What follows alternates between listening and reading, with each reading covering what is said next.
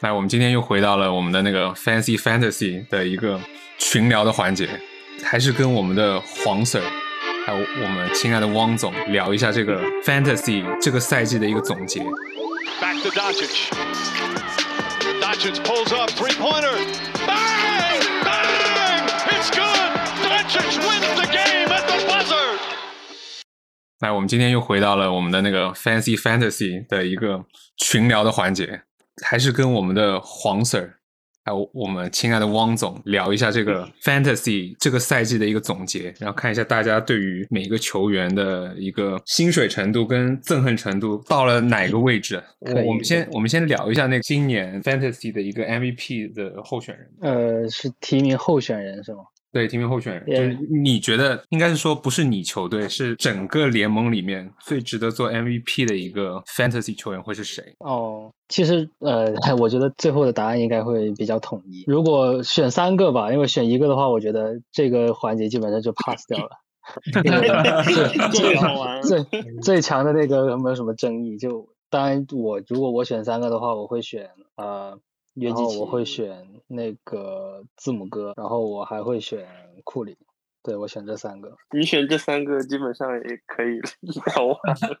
没有，其实你让我再选三个的话，我心里也有觉得，就库里这个位置不稳固了。其实我觉得恩比德也可以有一席之地。嗯，嗯，确实恩比德确实也可以。是恩比德如果没受伤的话，他应该他那个 影响力还是挺 OK 的。对对，而且库里他的副业其实不太稳定，就是他纯粹是进攻输出非常爆炸。我我感觉明年选的话，第一配和第二配应该就是约老师和字母哥吧。我个人感觉，就是如果我我有第一顺位或者第二顺位的话，差不多。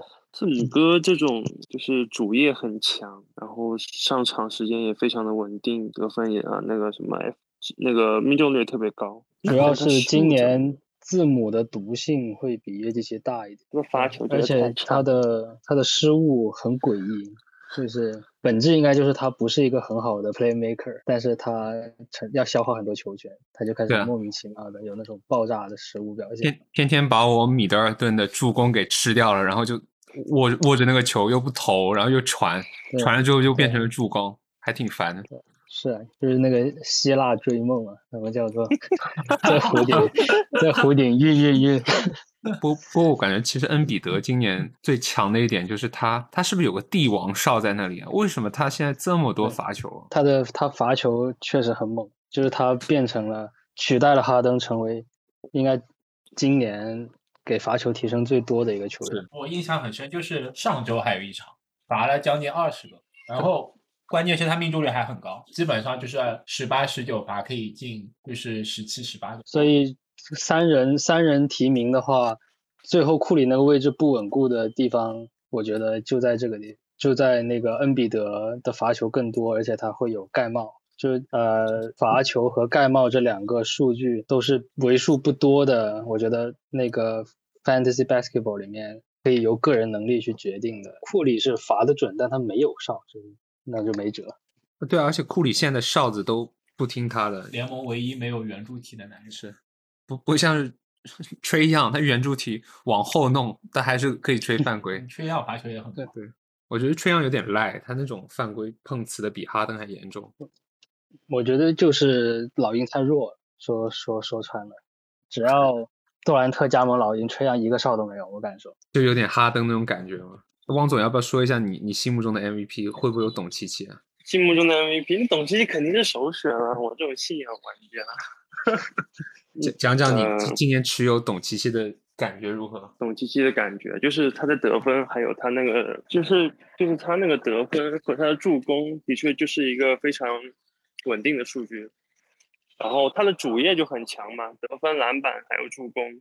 但是他的那个抢断和那个盖帽不是特别的稳，但是他的罚球真的不太行。现在也算是一个超级巨星的这种级别来说，他的罚球命中率真的是不太行。作为一个后卫来说，不太能理解为什么他的罚球可以这么差。他有的时候真的会浪投，然后他的三分也没有想象中的那么那么多。不过我感觉但是我嗯，我感觉明年可能字母哥会比他先练出来，这是我个人的感觉。因为字母哥在赛季末端已经有种罚球开始越来越好的迹象。按照论坛上的说法是说，字母哥在无关紧要的比赛里面会罚得很准。字母哥这个人还是心理比较脆弱，包括他的三分命中率也是。其实还有个潜在的一个 MVP 的选项可以被提及，虽然他不可能会争夺最终的 MVP，就是威斯布鲁克，啊，是，他真的很过分。那他很过分，而且就是，而且以就是说库里能入这个提名的话呢，其实就是他最后应该从三月份开始一直到，或者说二月底吧，一直到现在一个持续疯狂的表演。是但是其实威少也几乎在这个时间段有非常疯狂的输出，所以如果库里能入选，我觉得啊、威少也值得一个提名，就是可以被提及。啊威威威少好猛啊，威少我看他什么十十七助，三失误，他现在失误也变少了，罚球也变准了，关键是他嗯没失误，然后他两率又又又挺 OK，又挺 OK 的，那就那就无解。然后他就是如果说只拎最后这三个月的表现的话，他确实会比东契奇要要更对球队的提升会更大。他他前期他说是说自己伤嘛，但是谁知道呢？对，伤了还蛮久的，对，那个是一一到两个月有对的嘛，嗯，给我打的不好，我也说自己伤了。调整一下心态。勒勒布朗理论，勒布朗、雷巴隆、雷巴隆、雷巴隆，詹黑专属，詹黑特工节目。Watch King，这样子会不会引来很多这种仇恨言论？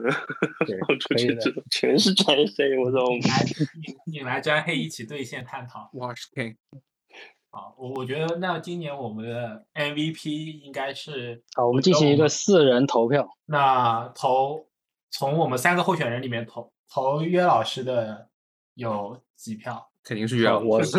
嗯肯定老师，好，全票全票通全票过。通过约全票通过约老师。离谱，对，所以没有那 MVP 我们就嗯讨论到这里。接下来我们来讨论一下我们今年的 Sleeper of the Year。对，sleeper 就有点像就是你淘宝淘到一个赛季初的那个排名跟最终的排名涨幅最大的一个球员。嗯，这个其实我觉得没有一个标准答案，可以是每个人自己球队心目中的。嗯呃，Matt 的 sleeper 可能会有 Kevin Porter Jr. 算不算 sleeper？感觉不完全算，因为他因为他算不完全算。他他对他我我我觉得他应该是优质 FA 吧，他是。嗯，对他可以是应该 Sleeper，要不我们从 Draft 里面的人选。对对对也就是说限定是 draft 里面的。对对，我觉得 Mike 吹走的罗齐尔算的，嗯，罗乔也是一个 FA 对对那个拿的。对嗯，他赛季非常初的那个他赛季初的排名是排到一百四十四，但是他现在一直杀到了三十二名，所以也挺也挺夸张的。是的。而且他命中率不低，他有三分，然后得分刷的很疯狂，然后不知道为什么最近他的助攻也是有点有点多。对啊，我当时其实 trade 罗齐尔最主要一个原因是，他是我队里就是最不缺的资源嘛，他的三和分和 FG，呃，两率吧都比较好，但他没有助攻嘛。然后，所以就像上期节目所说，其实我我的队里短板就是助攻嘛，所以当时罗齐尔对我来说就是嗯，所以当时我就是觉得 trade 他也没有什么好心疼。啊，现在格外的心疼。嗯，但但其实 对我季后赛来说，罗齐尔也是没有什么太大用。但毕竟你拿了一个小波特回来，所以就不太心疼。对对对因为小波特一点都不心疼。是的，也也也算是达到了我的期望值。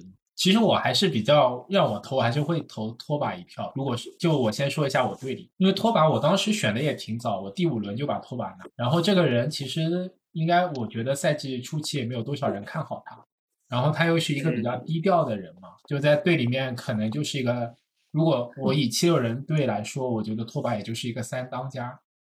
所以说他能以一个三当家的身份打出今年这个数据，我觉得还是非常出乎我意料的啦。如果明年的话，我有四五轮机会，拓跋还在，我觉得我还是会选拓跋。嗯，但我觉得他明年应该可以进到前三轮了吧？就是他这种数据的稳定性，加上他这个出场率，我觉得三轮不一定哎，嗯，那三轮人还挺多的就是球星还是多嘛。他他比较低调，然后名气也不是很大。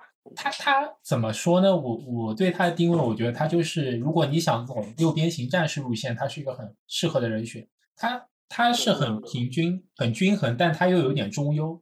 他就是什么都有，但又什么都不是很突出，就有点像我的米德尔顿公主一样。对，就很中间。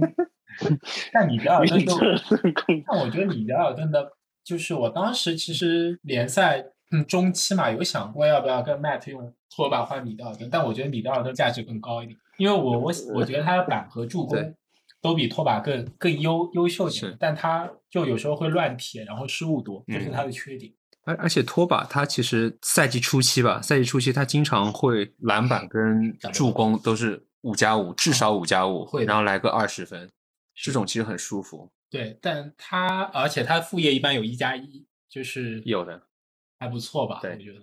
但我我之后会提到，因为我选到了大锤嘛，所以拖把就没有那么香。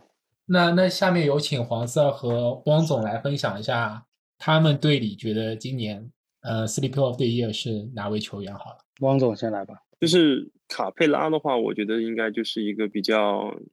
嗯，我今年一个这个 sleep of the year，因为那个好像是在第，好像是在第六轮还是第五轮拿到的卡佩拉。然后其实之前我拿他的想法呢，就是就是觉得他，嗯，在这个篮板和这盖帽上面对我有帮助嘛。那的确是今年到了后半段，说实话，当时我是那个选秀的时候，我是连拿了卡呃戈贝尔和卡佩拉吧，我记得是这样子的。嗯，是的。然后然后就是。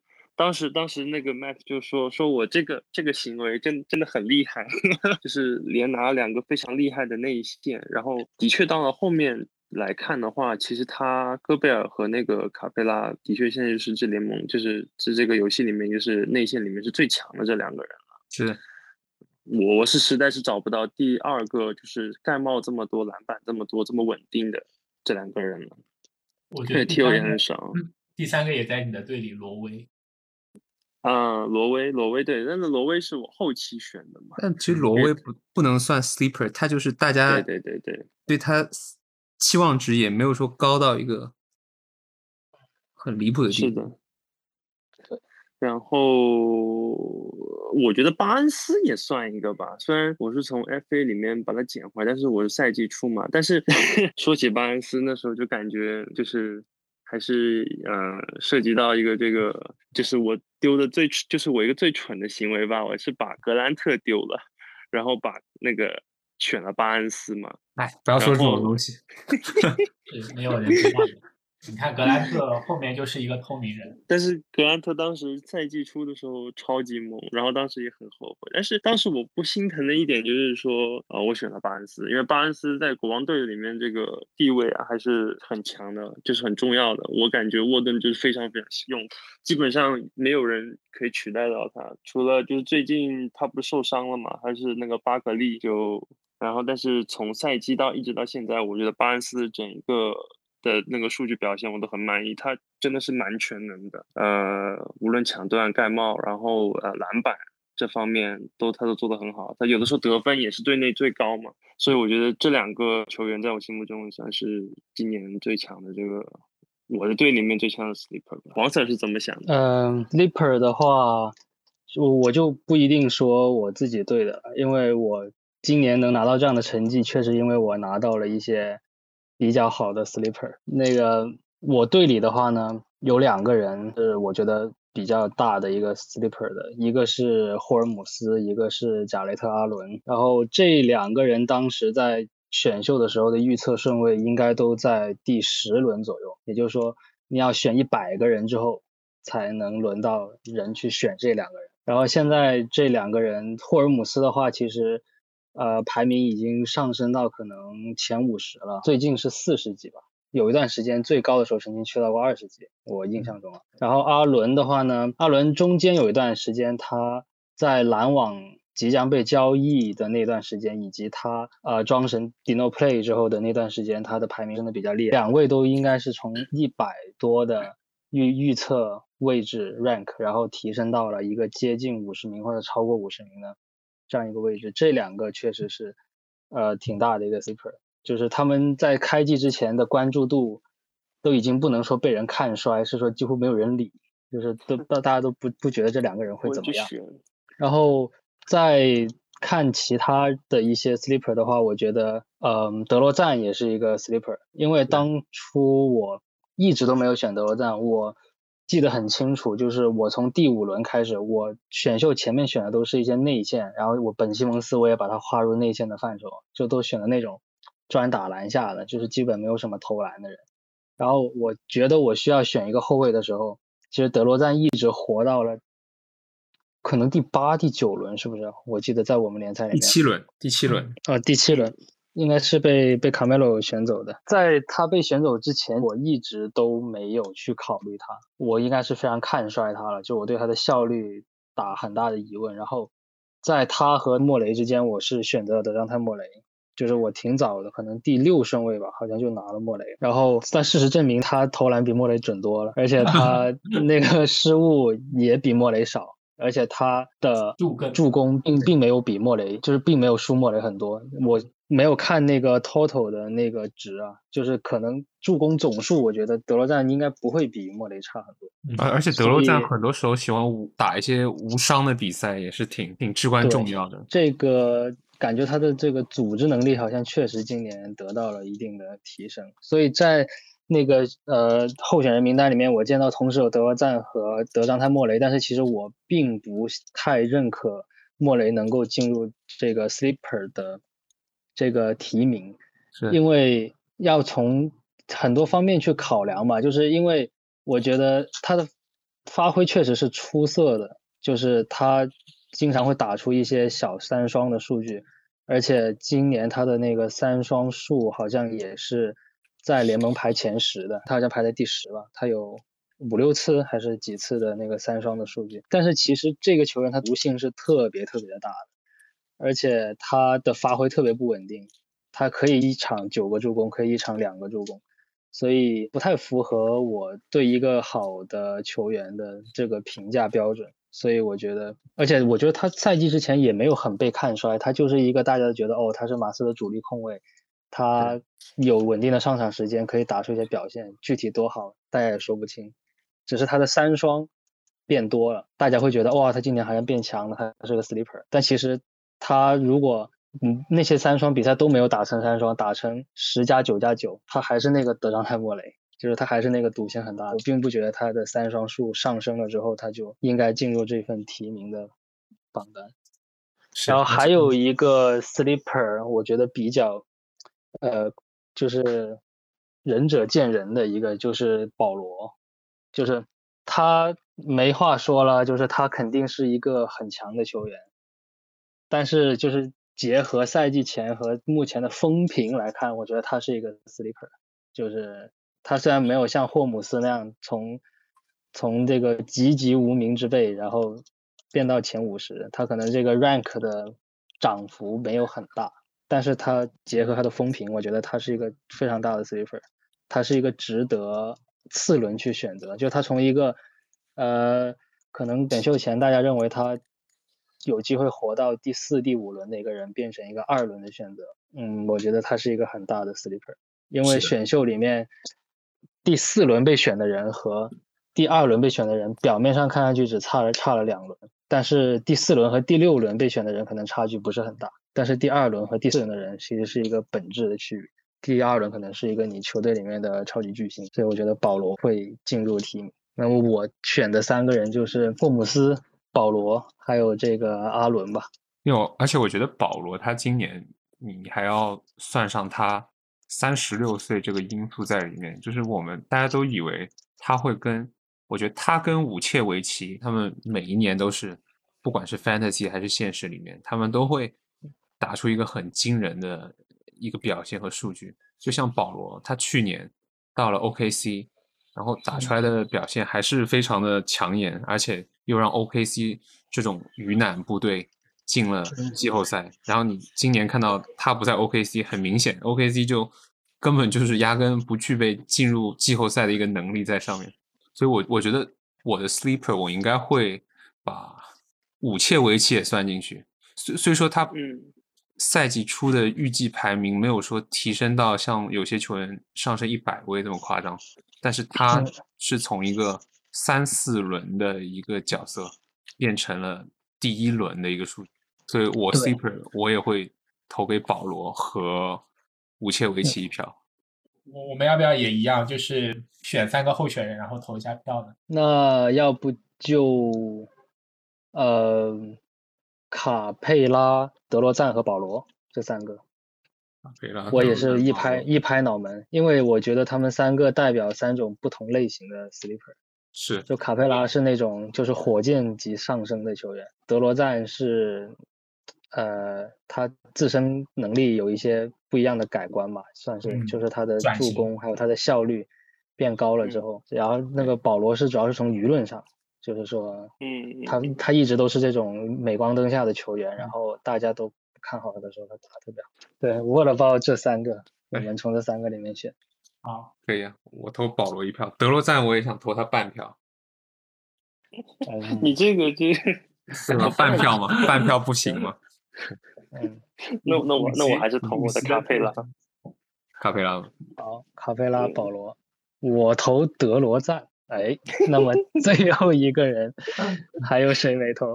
啊，我我我我自己我是比较想投卡佩拉的，因为哦卡佩拉很是我的菜，特别是我这周 这周让我望眼欲穿的球员，哦，缺缺板跟缺命中率了，对吧？缺帽，对，可可惜我已经丢不出来了，而且卡佩拉比较助力一波。符合我个人的舰队思路吧。我比较喜欢那些就是高 FG 的球员，所以说我投卡佩拉一票。嗯，那这个大奖卡佩拉险胜。卡佩拉卡佩拉和德罗赞平分。差不多。